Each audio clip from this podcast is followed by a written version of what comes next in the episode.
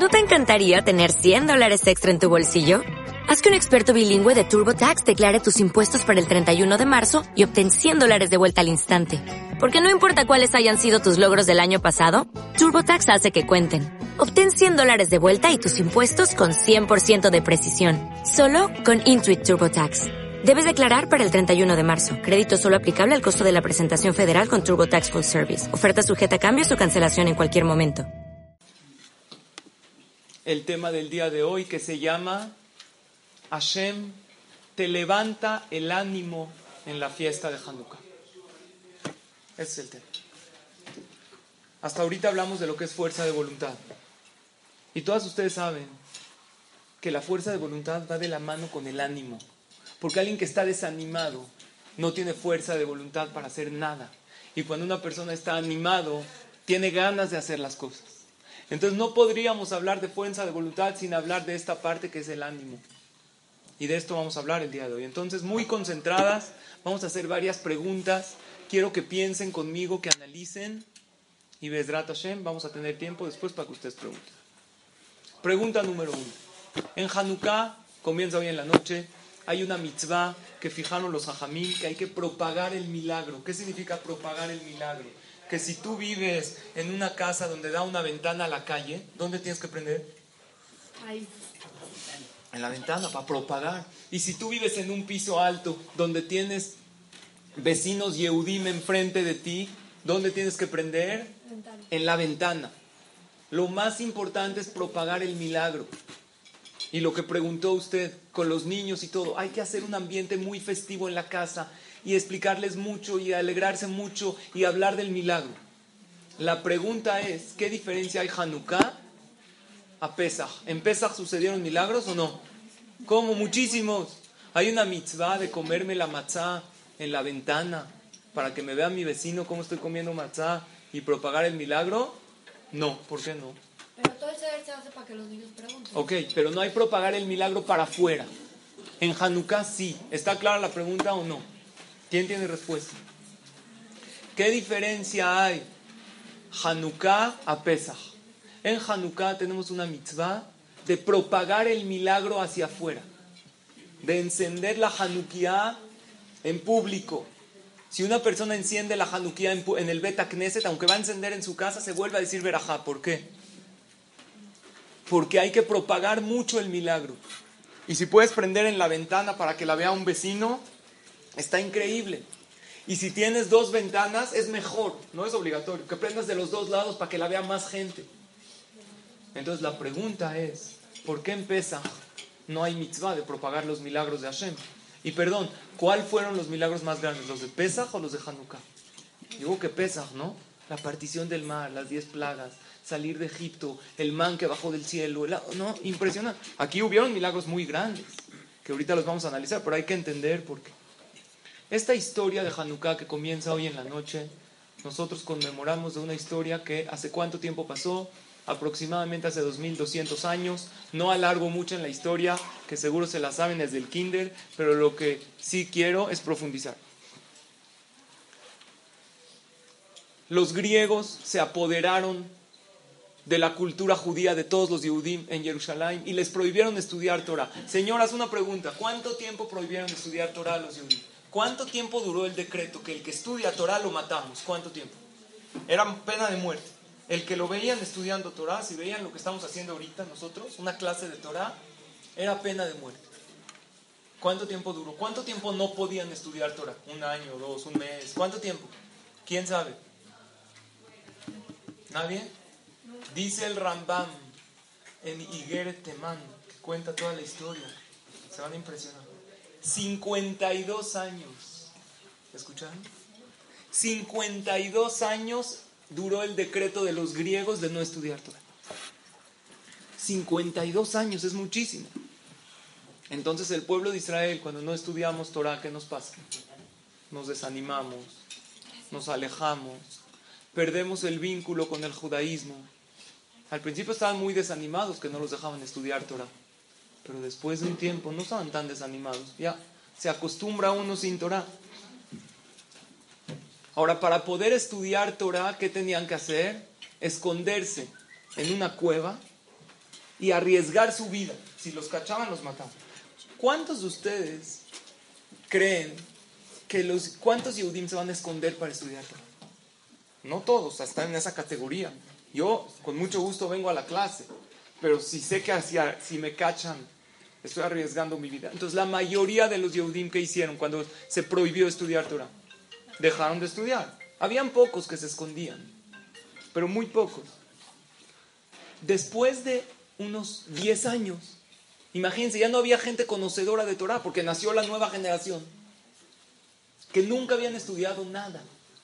Pero nosotros sabemos que el futuro del pueblo de Israel está en los niños. Entonces, algunos papás, tzadikim, que querían que sus hijos estudien Torah, nos dice el Rab de Ponevich cuando explica el milagro de Hanukkah, que de tantos años que estaban apartados, 52 años sin estudiar Torah, imagínense la carencia, la única manera de acercar a un pueblo, a una comunidad es con clases de Torah.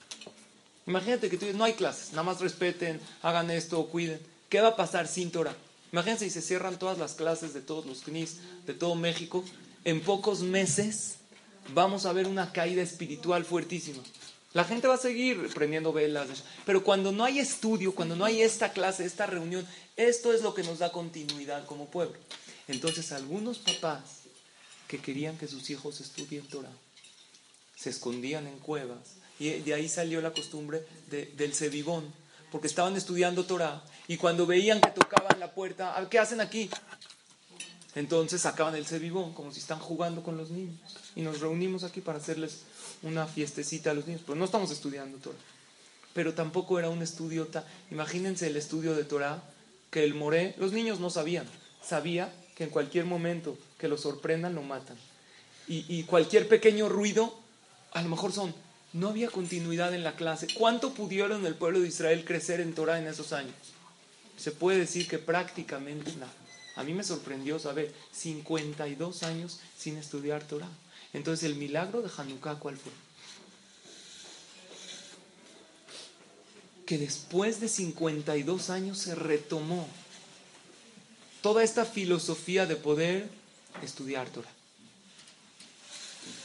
Otra pregunta. Acuérdense que tenemos todavía la primera pregunta que la vamos a contestar. ¿Por qué en Hanukkah hay que propagar y en Pesach no?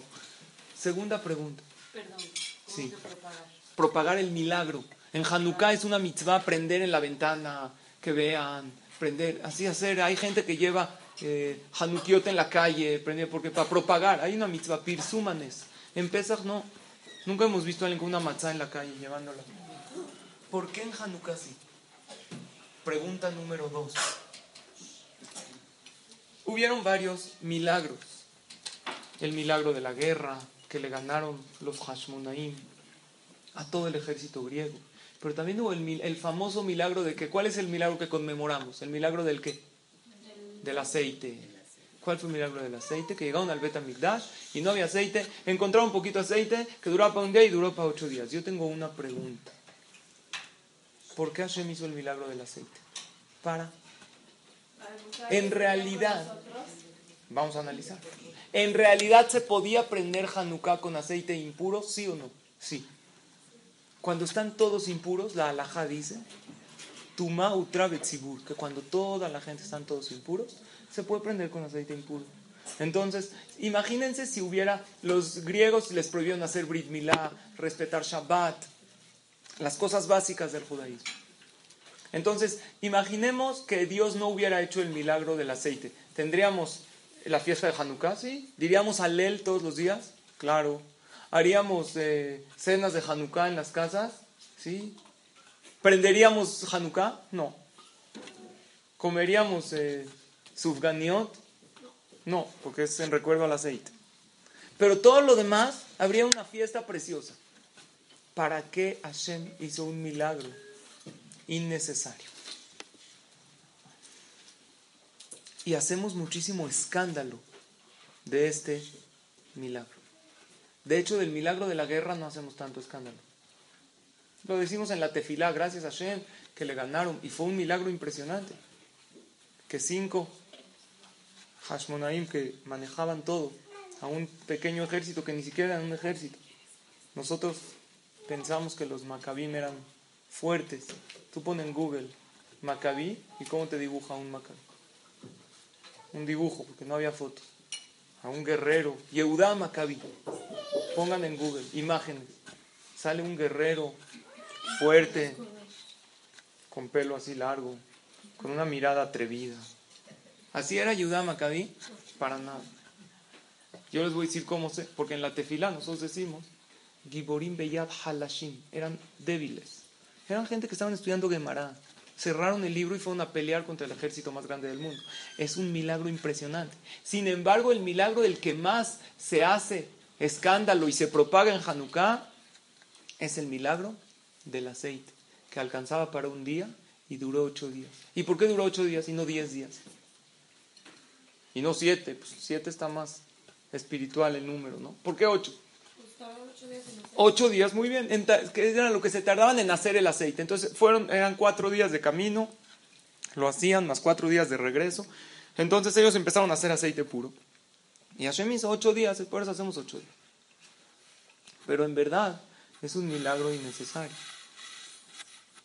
La Gemara dice no solamente que, que es importante, que la persona que prende con aceite de oliva las velas de Hanukkah se le asegura que va a tener hijos estudiosos, hijos buenos, talmide jajamín. ¿Qué tan especial tiene el milagro del aceite que se le asegura a la persona eso? De hecho, hay una alhaja. ¿Qué pasa si una persona no tiene para comer? No tiene. El Bedín, los jajamim encargados de los pobres de la ciudad, las personas encargadas de las despensas, tienen obligación de mandarle aceite para que prendan velas de Hanukkah. ¿Por qué tan importante? Y el Maimónides dice que si tiene una sola ropa, un abrigo, que lo venda y que compre aceite. Si no tiene otra, para prender las velas de Hanukkah. ¿Por qué tanto? No entiendo yo qué tan importante es este milagro. ¿Ok? Entonces llevamos dos preguntas. Pregunta uno. Se puede, se cumple con la mitzvah.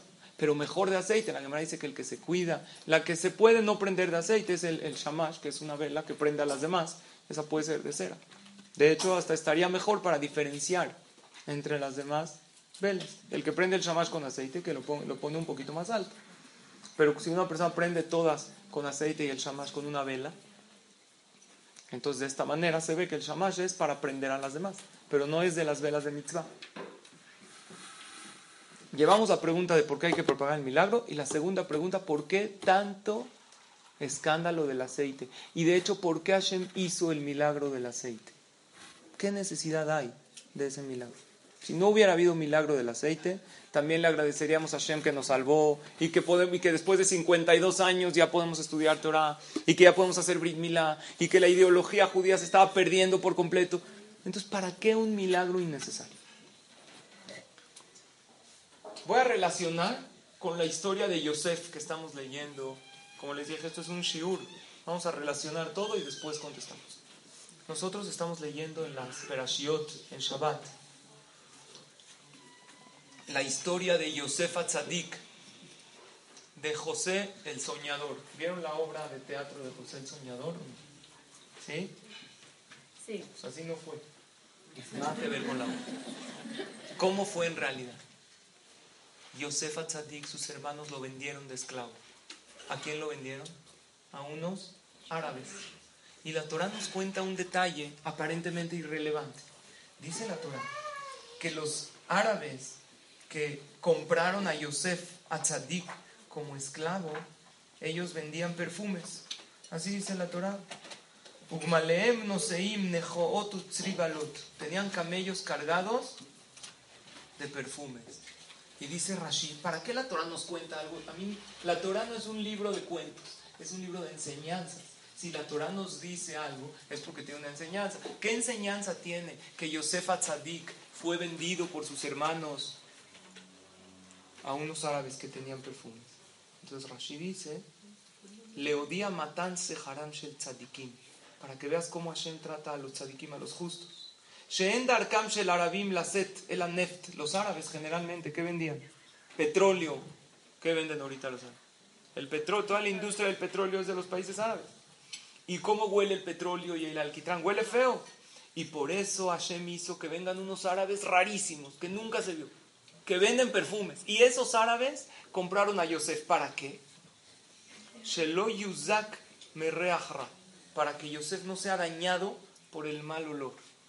Y la pregunta es, ¿daña el mal olor? Si uno huele, ¿lo daña? Si uno huele petróleo, no se daña. Que los árabes se dañan porque venden todo el tiempo petróleo, ¿no?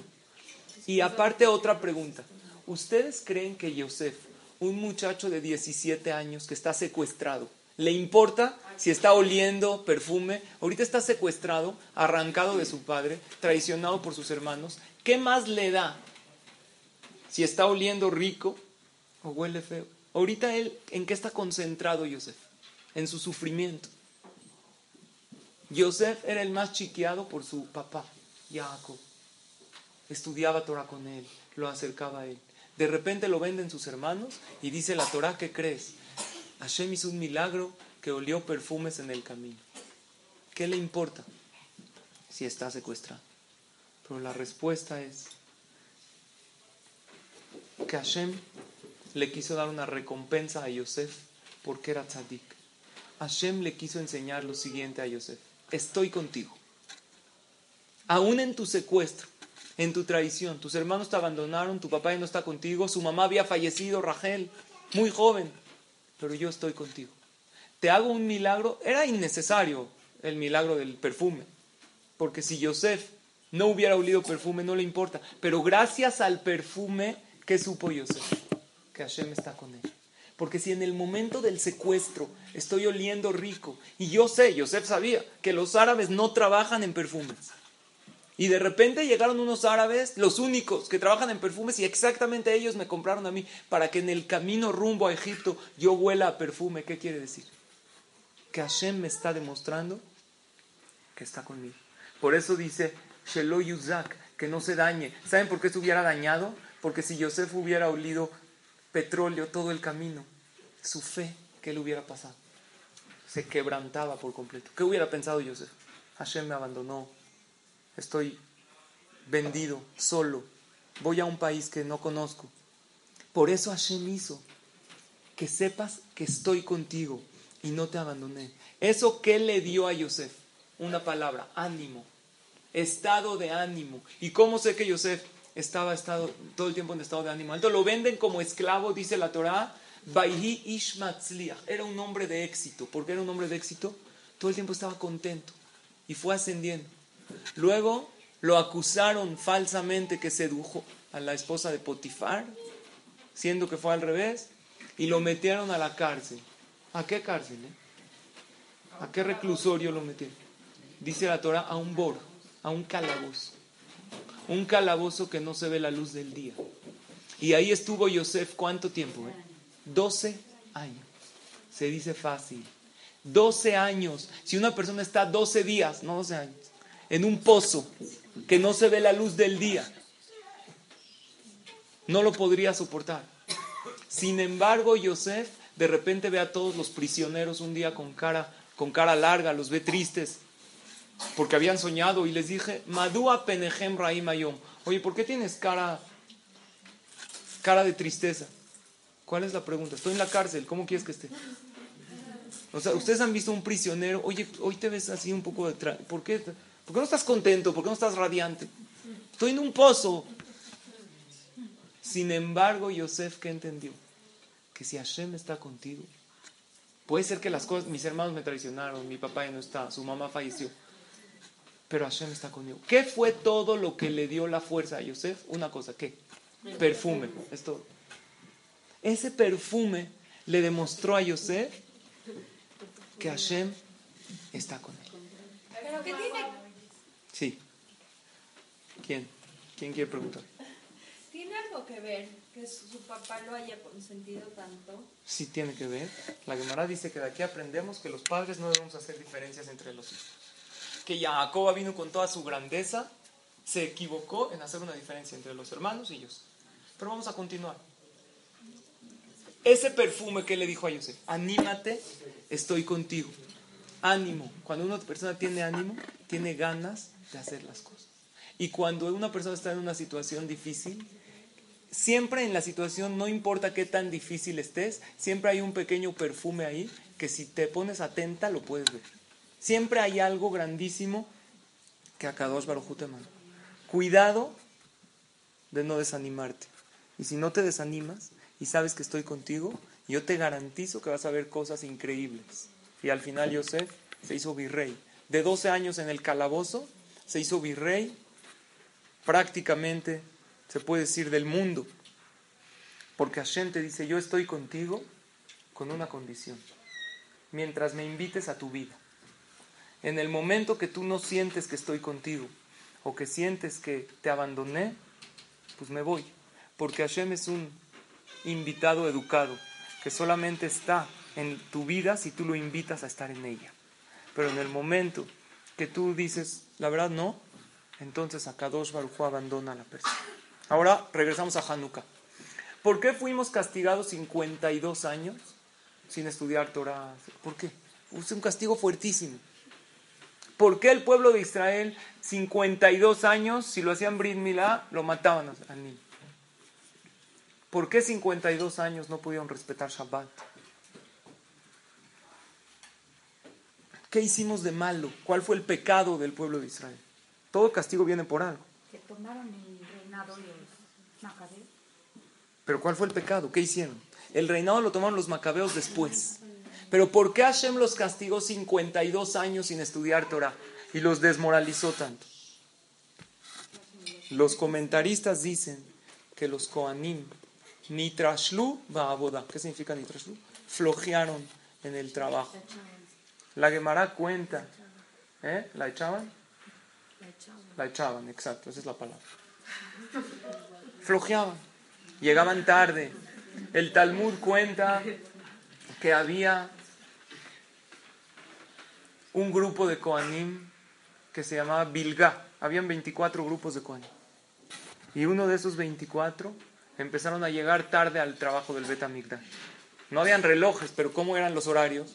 Con el sol, habían relojes de sol, son los más precisos. A tal hora este Cohen, después este grupo, tenían que hacer los sacrificios en el Bet pero flojearon, ya no valoraban, llegaban tarde. Y como llegaban tarde, a Kadosh Barujú se los quitó. Cuando una persona,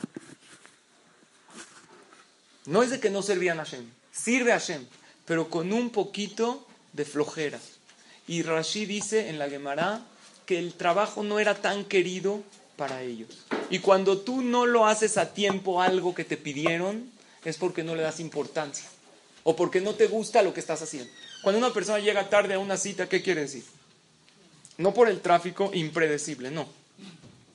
Porque ya es predecible. Todas las citas importantes, ya sabes que vives en un país así, calcula el doble de tiempo. Oye, pero voy a perder tiempo en el coche, ¿no? Puedes oír algo de Torah, o no Torah, ¿eh? Puedes reflexionar en cosas, puedes hacer llamadas importantes, obviamente por Bluetooth, porque hablar por teléfono cuando uno maneja es peligroso. ¿Puede la persona valorar las cosas dependiendo de cómo se comporta hacia ellas. Cuando una persona llega tarde a algo, ¿qué significa? O que no lo valora o que no le gusta. Uno llega tarde a una cita y eso demuestra. Entre los chavos, así cuando salen con niñas, hay un consejo que, oye, no llegues a la cita exacta, para que no vea que estás loco por ella. Si quedas hasta las nueve, llega a nueve y cuarto, así la picas un poquito. Es un error. Porque si tú llegas puntual, es más, antes, y le mandas un WhatsApp, ya estoy abajo cinco minutos antes, aunque ella no baje, no importa. ¿Qué le demostraste? Que es importante para ti. Ya la tienes ganada mucho más que si la dejas picada. ¿Estamos de acuerdo? Todo lo que uno le importa, lo hace. Entonces, ¿qué? Estos Koanim empezaron a influenciar unos a los otros hasta que todos los Koanim del Bet Migdash, ¿cómo hacían el trabajo? Con flojera. Y como lo hacían con flojera, hay una regla en la vida. Escuchen la regla. La persona que tiene una herramienta para servir a Shem y la usa con flojera, ¿qué hace Dios? Se la quita hasta que la valore, luche por ella, la pida y ahora sí va de regreso. Pero cuando Hashem te dio una herramienta en la vida para poder agregar a los demás, para poder servirlo a Él, para poder ser mejor persona, cualquier herramienta, Si tienes la oportunidad de venir al Bet Knesset, pero ya, pues es que no lo valora uno mucho. Entonces Hashem hace que no la tenga para que ahora sí valore y ahora sí se la gane. Esa es la regla que sucede. Y empezaron a flojear en qué? En Korbanot. En Tefila, con menos concentración. En estudio de Torah, con menos calidad. Entonces, ¿qué hizo Hashem? Como flojearon, entonces se los vamos a retirar.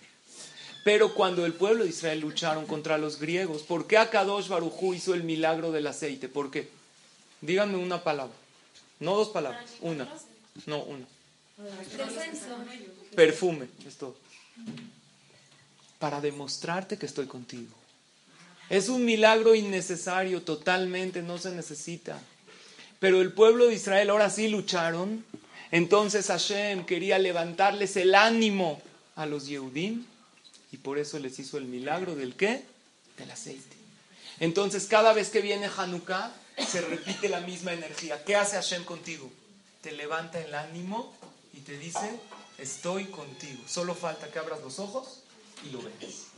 Pero cada que viene la fiesta, Hashem, porque el milagro del aceite fue innecesario. No era necesario que encuentren el aceite y que dure ocho días. También hubiéramos tenido fiesta, igual que Yosef. Hashem le dio a Yosef el perfume para animarlo. Hashem nos da a nosotros el aceite. ¿Para qué?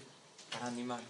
Y este grupo de Koanim, vean hasta dónde llegaron. Que una de las hijas de uno de los Koanim más importantes se casó con un general griego. Imagínense que la hija, Barminan, del jajam más grande de la generación de hoy en día, se case su hija, no con un goy, no, con el peor enemigo de los judíos, con el general, eh, algo así. Imagínense el pueblo de Israel, lo que sentían en ese momento. Así cuenta la Gemara. ¿Cómo se llamaba esta mujer que se casó con este general griego? Miriam. Dice, Maasebe Miriam Bat Bilga. Haz un maase con una Miriam. Mira Data, que se renegó al judaísmo. Ve al Javen y sed le seradiot el Hadmi Malheyevani. No, no es esto y se casó con un general griego. Y cuando entraron los griegos al Bet Amigdash a impurificar todo, ¿quién creen que entró con ellos? Ella. Para demostrar, imagínense, la hija del Cohen Gadol. Para demostrar que yo estoy de ese lado. ¿Por qué tanto llegó, cayó el pueblo de Israel? Porque ya estaban desmoralizados. La hija del jajá más grande, sí, pero 52 años, si me ven respetado Shabbat o prendieron las velas, me matan. Ya no quiero esta vida. Se alejó. Y no solo se alejó, se fue al otro extremo. Y no solamente eso, no lo pueden creer. Uno de los lugares más santos del Bet Mikdash, del templo sagrado, que hoy en día no tenemos. ¿Cuál era? El Mizbeach, el altar. Agarró y empezó a patear el Mizbeach. y, empezó a maldecir. Así cuenta el Talmud. ¿Por qué llegaron a tanto? Porque se desmoralizaron. Cuando hay hijos que están desmoralizados, no quieren seguir el ejemplo de los padres. Y cuando los padres les damos el ejemplo de las buenas acciones, pero no con la mejor disposición, ni con ímpetu, entonces se desmoralizan y no tienen ganas de hacerlo. El aceite es un empuje de ánimo. Yo, vamos a ver la historia, imagínense la historia. Después de 52 años no se puede estudiar Torah, nada. Imagínense qué pasó cuando estos Hashmonaim encontraron un jarrito de aceite escondido, que fue un milagro porque ellos impurificaron y rompieron todo lo del Betamigdash. Y no solamente eso, lo echaron y, em, duró ocho días. ¿Cómo se empezó a correr la voz en el pueblo de Israel? ¿Qué dijeron unos a los otros? Hashem está con nosotros. Llevamos 52 años perseguidos y de repente un milagro. ¿Qué les enseñó Hashem? Estoy contigo. Pueblo de Israel empezó a correr la voz, espérate, Dios está con nosotros, entonces quiere decir que Dios nos perdonó por todo lo que hicimos. Porque también Yosef, ¿por qué Yosef Dios lo premió con el perfume? ¿Él no habló mal de sus hermanos? Claro, habló mal. Entonces, ¿por qué Dios... Pero ¿por qué tanto ese premio del el perfume del ánimo? ¿Saben por qué? No hay duda que cuando Yosef estaba secuestrado, él le dijo a Hashem, Hatatia, perdona, discúlpame que hablé la Shonara. Y cuando tú le pides perdón a Dios, Hashem te demuestra que está contigo. Por eso le mandó el perfume. Igual pasó con el pueblo de Israel. El pueblo de Israel estaban en la historia de Hanukkah desmoralizados. Y vieron, ¿qué hacemos? Ya no podemos estudiar Torah. 52 años, es una vida. Pensaron que Hashem ya los abandonó por completo. Sin embargo, cuando vieron el milagro del aceite, todos dijeron, Hashem aceptó nuestro arrepentimiento. Hashem está con nosotros. Es algo fuera de la naturaleza. La pregunta es, ¿para qué hizo Hashem el milagro del aceite si ya hizo el milagro de la guerra? ¿El milagro de la guerra no es un gran milagro? ¿Que Hashmonaim débiles le hayan ganado a un ejército enorme? ¿Quién me sabe responder? No es suficiente, también si Hashem quiere enseñarte, ánimo, estoy contigo, ¿no era suficiente con el milagro de la guerra? Respuesta no, ¿sabes por qué? Porque el milagro de la guerra Hashem como que estaba obligado a hacerlo, porque si no, ¿qué continuidad hay al pueblo de Israel? Y el milagro de la guerra, pues es mi vida, ni modo que me maten. Pero el milagro del aceite, todo el mundo entendió, espérate, ¿qué necesidad tiene Hashem de cambiar la naturaleza? Primero de encontrar algo, sin, ninguna, sin salvarnos. El milagro de la guerra pues era la continuidad. Entiendo que Dios quiere que siga con su pueblo, pero está enojado y a ver cuándo. Pero Hashem te demuestra, estoy contigo. ¿Y por qué dejó pasar tantos años, 52 años? No, por, el, ¿Por qué exactamente esa cantidad de años? No lo sé.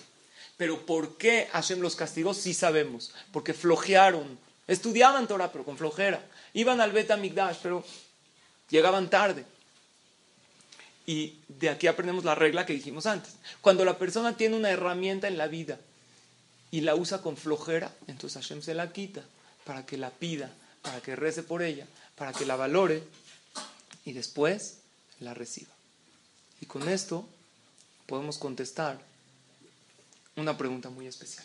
La Gemara dice que una persona que enciende Hanukkah con aceite de oliva va a tener el zehut de tener hijos estudiosos de la Torah. ¿Por qué? ¿Qué tiene que ver? ¿Qué tiene que ver una con la otra? Por eso hay que hacer, señoras, hoy en la noche empieza Hanukkah, hay que hacer un ambiente muy festivo en la casa.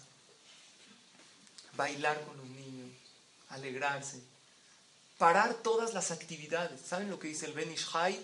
Dice el Ben Ishai que se los dije el año pasado y creo que también el antepasado, porque el año pasado les dije que se los dije el año pasado. Que una mujer que recibe sobre sí misma en Hanukkah no hacer trabajos, la, nada, ¿qué es no hacer trabajos? Dedicarme a mis hijos, estar tranquila, estar conviviendo con la familia. La primera media hora del encendido de, de velas y promete después de Hanukkah decir Nishmat Kolhai, que es el rezo de agradecimiento a Hashem, que le pida un milagro y va a haber la salvación de Akadosh ¿Cuál es el rezo de Nishmat? Nishmat Kolhai está en los libros, en los Sidurim. ¿El rezo cuál diario? Al final de Hanukkah, al final de Hanukkah, no, al final, decir, después de la última vela, agradecerle a Hashem por haber tenido un Hanukkah bonito con mi familia, pero todos los ocho días. No, no todos decir Nishmat no. Todos los No. Prometer Belineder, no digan Belineder, me voy a dedicar, no voy a hacer trabajos del hogar esa primera media hora, no voy a hacer trabajos del hogar. O sea, Hay señoras que viven todo el año con las velas prendidas. No hacen nada. Pero ustedes que seguramente son mujeres que son amas de casa, ¿qué es ama de casa? Ama la casa, ¿no? Entonces, media hora me dedico a mis hijos. No, no es de que no se puede hacer trabajos, se puede prender luz, es Hanukkah, pero vamos a tratar de no ver los mensajes de celular, estar con ellos, no contestar llamadas, que contesten a muchas. Oye, ¿qué hacen? Le pueda, le- si es urgente, urgente, le podemos hablar en 20 minutos y convivir con tus hijos. Y así como en Shabbat tus hijos saben que tienen 24 horas de los papás para ellos, que sepan, en Hanukkah tengo media hora todos los días con mis papás. Para hacer ¿qué? lo que quieran. Quieren jugar, quieren bailar, quieren cenar juntos, quieren platicar. ¿Qué quieren? Junto a las velas de Hanukkah. Hazlo y le pides a Hashem que te haga un milagro este año. El milagro que tú le quieras pedir. Lo dice el Ben Ishai, que es un jajam de Kabbalah. Y al último día de Hanukkah dices Nishmat Kohai, el último. Shabbat también, ¿qué? Prendo las velas, me quedo con mi familia. Ok, entonces hay ciertas alajot. Cuando una persona pasa Shabbat en casa de sus papás, en casa de sus suegros. Entonces, si va a dormir ahí, como generalmente sucede, entonces eh, se asocia con una pequeña moneda para asociarse con el aceite y con eso cumple con la mitzvah. Y si tú vas a dormir en tu casa y nada más vas a ir a comer a casa de alguien, entonces en ese caso eh, prendes en tu casa, porque lo que importa es donde uno duerme, ¿ok? De todos modos hay que checar, hay muchísimos capítulos en el Shulchan Aruch de cómo se cumple la mitzvah correctamente. Pero hay que checar. Una persona, y ahorita que son vacaciones, hay veces una persona está invitada en casa de alguien y dos familias van juntos a Cuernavaca, o el señor se queda en México y la señora en Cuernavaca. ¿Quién prende? Hay que checar todas esas alajot para poder cumplir. Si tenemos una oportunidad una vez al año de cumplir con una mitzvah, la cual la gente asegura, número uno, te levanto tu estado de ánimo para todo el año. Porque el aceite, ¿qué representa? El ánimo que estés animada. Cumples perfecto con la mitzvah. Pero mejor prender con aceite de oliva, porque el milagro así fue. ¿Y el ánimo de dónde viene? Del aceite. Entonces, si yo quiero esa segula grande, que Hashem me levante el ánimo a mí, a mis hijos, a mi familia. Hay veces uno, por problemas que tiene o por diferentes contratiempos, ya no tiene ni ganas de luchar por ese problema. Ese ánimo entonces hay que checar, hay que checar si ella se va de viaje con los niños, quién se queda con la mayoría de la familia. Entonces lo que yo les recomiendo es consultar, consulte con su rabino de cabecera cada pregunta que tenga. ¿Por qué? Porque hay casos, hay veces la señora se va o el hijo se va a un camp y, eh, o el señor se va a bail con los hombres porque las señoras esquían muy lento y no la vamos a estar esperando. Entonces que ella se vaya a Cuernavaca y nosotros vamos a esquiar. Entonces, ¿quién prende? Todo eso hay que checar exactamente cómo es la alajá. Nos había comentado que es muy bueno que cada niño tenga su. No, no. De ninguna manera yo lo comenté. Y si sí me referí a lo mejor a alguna decorativa, algo, pero los ashkenazim es lo que prenden cada una. Los sefaradim, no. Prendemos una para todos los miembros de la familia. Probablemente para ashkenazim sí. Ashkenazim sí, es muy bueno que desde chico el niño prenda la januquia. Ok, vamos a continuar con la clase. Perdón, ¿se puede prender sin decir la verajá? Que el esposo está por un lado, el esposo Entonces, hay casos donde la alajá dice que uno prenda con verajá y otro sin verajá.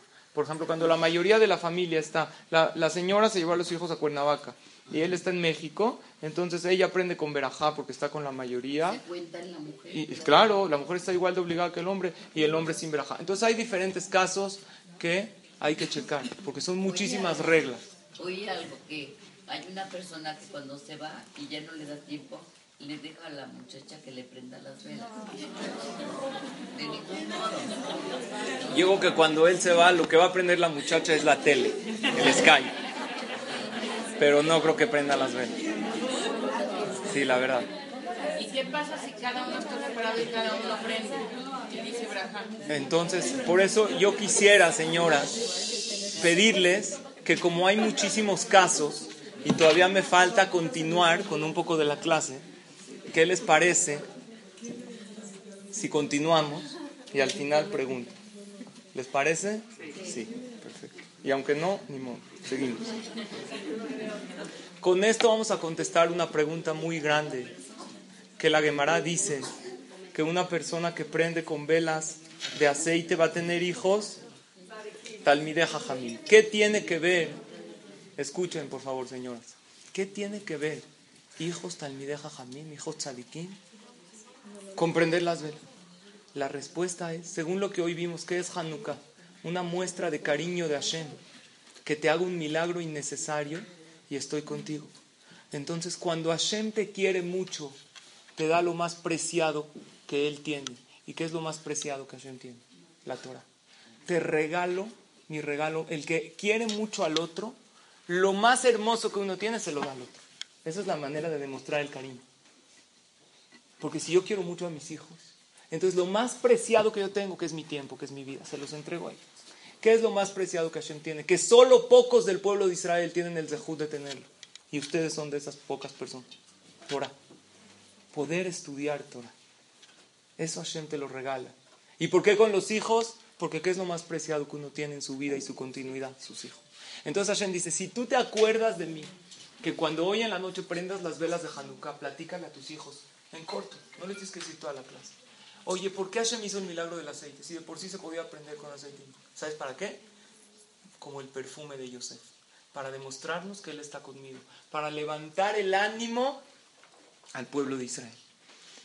Y cuando la Gemara dice que sus hijos van a estudiar Torah, se refiere a que los padres van a estudiar y esa verajá se expande a los hijos. Hashem te da el regalo más hermoso que es poder estudiar Torah. ¿Por qué es el regalo más hermoso? Porque una persona que tiene oportunidad de estudiar, de ir a una clase, la paz, la tranquilidad, cómo le ayuda en la vida, lo siente. Pero el que no, no entiende la dulzura que tiene el estudio de Torah. Entonces Hashem te da ese regalo. Ahora vamos a contestar la primera pregunta. ¿Cuál es la diferencia entre Pesach y Hanukkah?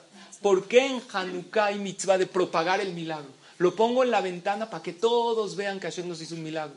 Pero no hay mitzvah en Pesach, me como la matzah en la ventana para que mi vecino me vea. ¿Por qué no? Respuesta. ¿Qué sucedió en Hanukkah? El pueblo de Israel tenían que esconderse y ocultarse para cumplir con las mitzvot de Hashem. En el momento que Hashem nos hace el milagro, ahora para contrarrestar, no solo no me escondo, sino que hago lo propago y lo hago. Y ese milagro de poder propagar es para que no entre la influencia negativa a nuestros hogares. En nuestros hogares, la influencia negativa no es de que se queda y uno la va a buscar, entra con influencias de materialismo en los diferentes medios de comunicación. Nos hacen ver un mundo irreal y principalmente a nuestros niños y jóvenes que el materialismo es lo que llena a la persona y que si te vistes de esta manera te vas a sentir realmente feliz y realizado.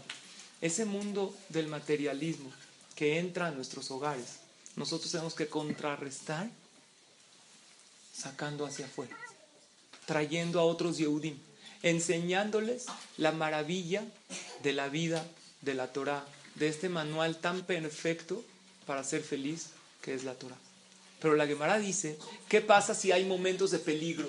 Por ejemplo, después de Hanukkah, vivieron los Yehudim momentos difíciles. Que si uno ponía una Hanukkah en su ventana, lo entraban los nazis y los mataban. En, el, entonces, ¿qué hacían en ese caso? Dice la alhaja que la pongo en la ventana, ¿qué se hace en ese caso? Dice la Gemara, la vida es primero. Manijal sulhano bedayu. Lo pone en su mesa y con eso es suficiente. ¿Qué lección tiene esta Gemara? que si no puedes propagar afuera, aunque sea en tu mesa, en tu casa, con tu esposa, con tus hijos, la gente que vive, propágales aunque sea. Hay veces no se puede, hay tanta influencia negativa afuera que no puedo yo estar propagando. Pero sí tengo gente allegada a mí que me valoran y que yo sé el verdadero camino. Que hay una vida diferente, no tan persiguiendo a lo material. Que hay otras cosas que me dan satisfacción, que es agradecerle a Shem, qué es rezar, qué es hacer una mitzvah, qué es hacer feliz al otro. Eso enséñaselo a tus hijos. Manijal shulhano yo. Lo pone en su mesa. Y él dice la Gemara, ¿cuándo es? Beshaat asakana. En momentos de peligro.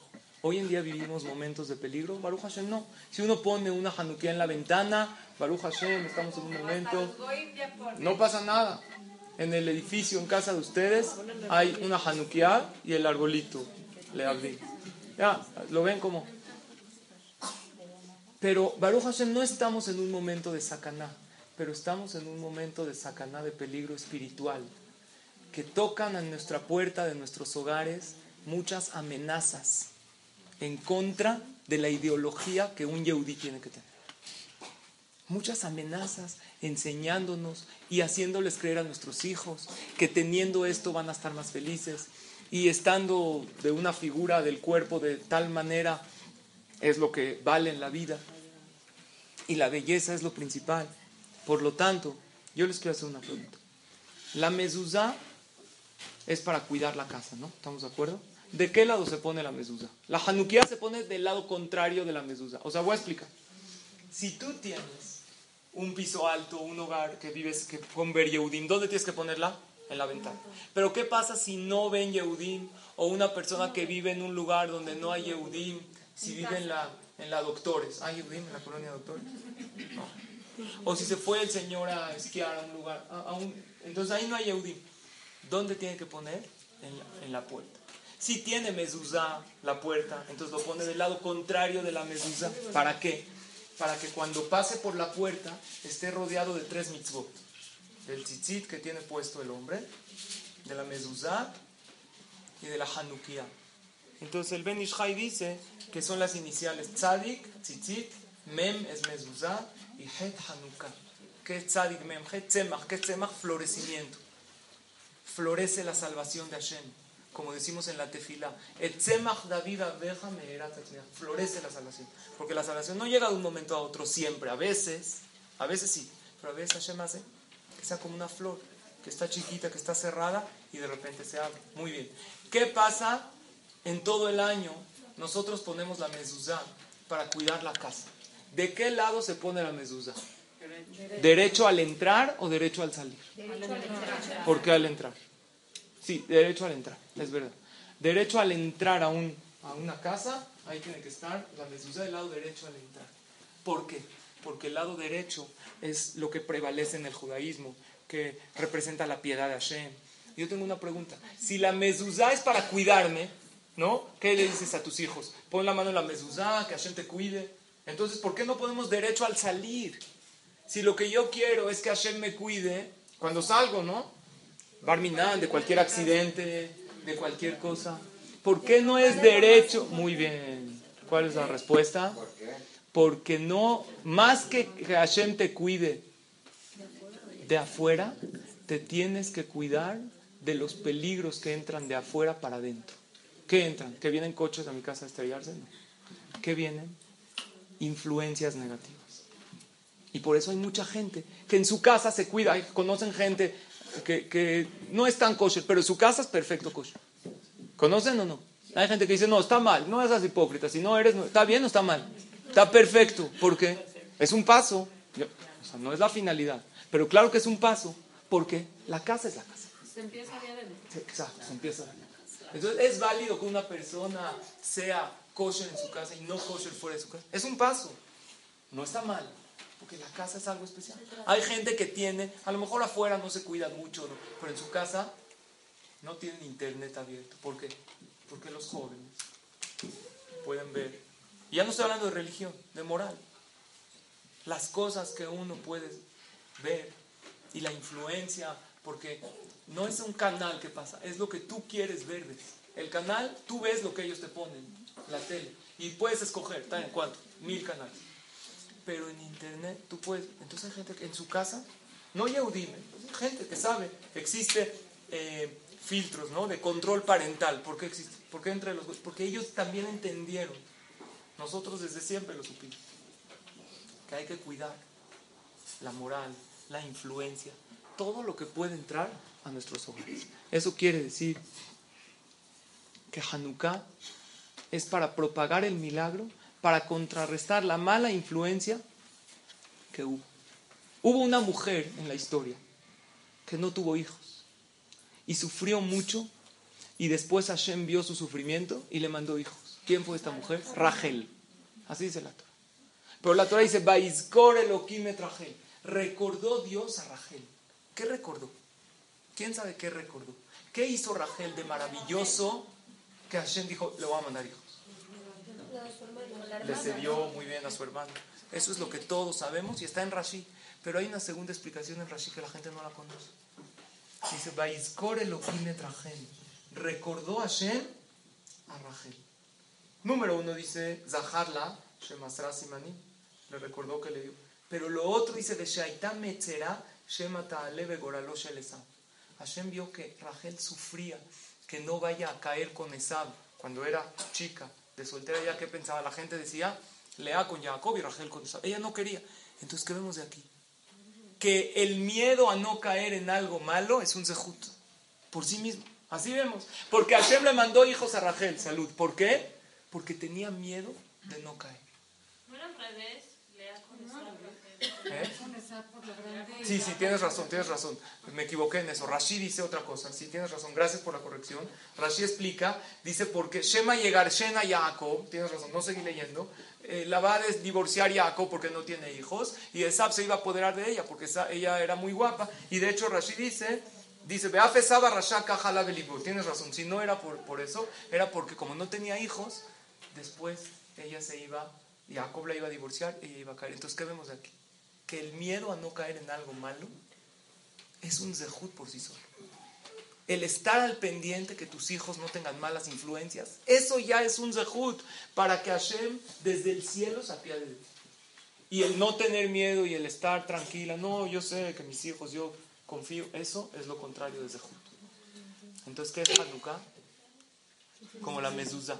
La mezuzá es para cuidar las influencias de afuera y la Hanukkah es lo contrario, para mandar influencia afuera, que el pueblo de Israel podemos cumplir las mitzvot libremente y para influenciar a los demás. Y si no puedo influenciar a los demás, aunque sea a mi familia. Entonces, en resumen, ¿qué estudiamos el día de hoy? Número uno, que el aceite simboliza que Hashem nos aceptó mucho y que Hashem te dice, ánimo, quiero que estés animada, estoy contigo y que en cualquier situación difícil puedes ver ese perfume que hay, que Hashem te hace un milagro innecesario. Número dos, ¿qué lección aprendimos? Que cuando la persona tiene algo bueno en la vida y no lo valora, como los Kohanim, Hashem se lo retira momentáneamente para que rece por eso. ¿Para, qué Hashem le manda a la persona así buenos momentos? Todos tenemos en la vida bonitas rachas, ¿Por qué? Para que valores. La gente dice, mira qué bonita fue ese año. Ese... Ok, así quieres que se vea toda tu vida. Ahora pide por eso. Generalmente lo que viene gratis así se va. Así es. Hashem te manda una situación muy hermosa. No te esforzaste por ella. Se va. ¿Pero por qué? Para que te la ganes. Porque lo que uno se lo gana y uno lucha por eso, se siente después más satisfecho. La lección número tres que aprendimos, que Hanukkah es propagar la buena influencia hacia afuera. Y si no puedes hacia afuera, aunque sea con tus hijos y con tu familia, haz un ambiente de hablar de los milagros que Hashem nos hizo anteriormente y en nuestros tiempos. Porque nosotros vamos a decir, ¿qué es Bazemanas? En aquellos días, en esta, como una fecha como esta, pero el Lebush, que es un comentarista, dice, Bayamimahem u Y también en nuestros tiempos. Ábrele los ojos a tus hijos y piensen cuántas bondades hemos tenido, cuántas maravillas, cómo estamos agradecidos. Y por último, les quiero compartir una anécdota. En Eretz Israel, hace aproximadamente un mes, sucedió el atentado en el Bet Knesset de Arnof en Jerusalén. Y fue algo muy trágico que a lo mejor desde el tiempo de la Segunda Guerra Mundial no se había visto en el pueblo judío, dentro de un Betacneset, gente rezando con tefilín, pidiendo la Hashem, que entreguen su vida de esta manera tan cruel. No sabemos las cuentas de Hashem. Pero lo que sucedió fue algo increíble. Hace unos años, una pareja tuvieron un hijo, Barminan, que siempre todos tengamos hijos sanos, con una cierta enfermedad, con un síndrome. Este niño obviamente no podía ser como los demás, entonces tenía una atención especial. Desde que ellos tuvieron este hijo, la mujer estaba muy triste, estaba, cayó en una depresión, no, lo podía concebir. Ella en el embarazo pensó que iba a estar todo bien y de repente encontrarse con esto se le hizo muy difícil. Entonces le dijo a su esposo, vamos con la Rabanit Kanievski, que es la esposa de Rabhaim Kanievski, que es sabido que ella da verajot y da consejos. Entonces fueron con ella y cuando vieron a, le, llevaron al bebé, dijo, mire, tenemos este hijo con síndrome de Down, con algo, Barmina. Entonces la Rabanit Kanievski, que falleció hace poquito, vean qué gente tenemos en nuestra generación, se quedó pensando y le dijo, Atem lo yodim No se imaginan qué protección tienen en su casa. ¿Pero por qué? Ustedes tienen una protección muy grande. Cuiden a este hijo, a esta hija, no sé qué era y Hashem siempre los va a salvar, los va a proteger. Resulta ser que esta señora, pasan los años, crece también este hijo y tiene que mandar a todos al camión. Pero no es este hijo, no es igual que todos. A todos les manda su lunch, los manda, vaya. A él hay que darle de comer en la boca, hay que subirlo al camión. Va a una escuela especial con una silla de ruedas. Entonces eh, a esa señora se le hacía difícil, necesitaba un día de break, de no mandarlo ella. Entonces quedaron desde hace muchos años. Ella los manda todos los días a la escuela y los martes su esposo se encarga. Y ella los martes a dónde va? A los aeróbics, a la yoga, a estar tranquila. Y un día a la semana lo ayuda. Este señor rezaba en el Beta Knesset de Harnov, en donde fue el Minyan. Él siempre rezaba ahí años, años. ¿Y dónde se sentaba? En la entrada de la, de la puerta. Que era inmediatamente que si ellos Barminan entraban, era lógico que a él le toca. ¿Y qué día fue? El martes fue el día del atentado. El día que él cuidaba siempre a este bebé. ¿Qué vemos de aquí? Que en las cosas más difíciles, acá dos Barujú, ellos seguro cuando nacieron, cuando nació este niño, se preguntaron por qué Hashem no los mandó. Y después entendieron que Hashem se los mandó para salvarlos y ahorita seguro están agradeciendo y seguro aman a este hijo. Ahora ustedes van a preguntar que Dios no lo podía salvar de otra manera, a lo mejor que le duele el estómago, que tenga un hijo sano y que le duele el estómago ese día y no vaya al CNI. Seguramente hubo gente que un día no, exactamente ese día no fue. Pero ¿cuál es la respuesta? Que hay cuentas de Hashem que no entendemos. Pero dentro de todo eso que no entendemos, siempre hay algo que sí entendemos. Dentro de todo el cuadro que tú no entiendes por qué Hashem actuó de esta manera, siempre Hashem te va a enseñar, mira cómo estoy contigo. Y cuando te enseña que estoy contigo, entonces ya confías que vendrá Hashem todo va a seguir bien. Esto es lo que quería compartir el día de hoy con ustedes, para que nos llevemos en la fiesta de Hanukkah ese ánimo. El aceite es para que tengas ánimo. Cuando prepares las velas de aceite, cuando prendas el aceite, diles a todos, dite a ti misma, ánimo, vamos adelante, con fuerza de voluntad, con ganas de emprender las cosas. Quisiera concluir con dos cosas. Número uno, que esta es la última clase de este ciclo. Ya nos veremos el año que entra del, calendario. ¿Eh? La verdad todavía no sé, déjame checar, yo les voy a mandar el mail cuando retomamos. Y también les quiero anunciar a todas ustedes que mañana, Besrat vamos a hacer la presentación de un nuevo libro de Alajot que mandamos por eh, medios electrónicos todos, todos los días. Hicimos un libro que recopilamos para estudio diario de Alajot, que se estudia del primero de enero, estudias todos los días 30 segundos. Y en un año acabas un libro de 500 páginas.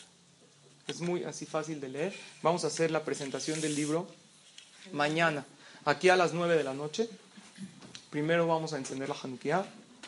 Luego va a haber una conferencia, una pequeña clase, la verdad no tan larga.